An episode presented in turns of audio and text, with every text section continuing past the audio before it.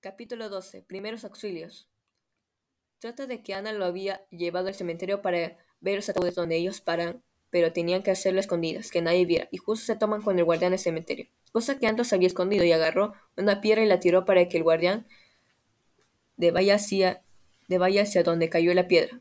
Luego Anton se va donde Ana y le dice que vio el guardián. Luego conoció a Lumpy y se juntó con Roger. Y entiendo, los cuatro comenzaron a jugar un juego que se llamaba Vampiro.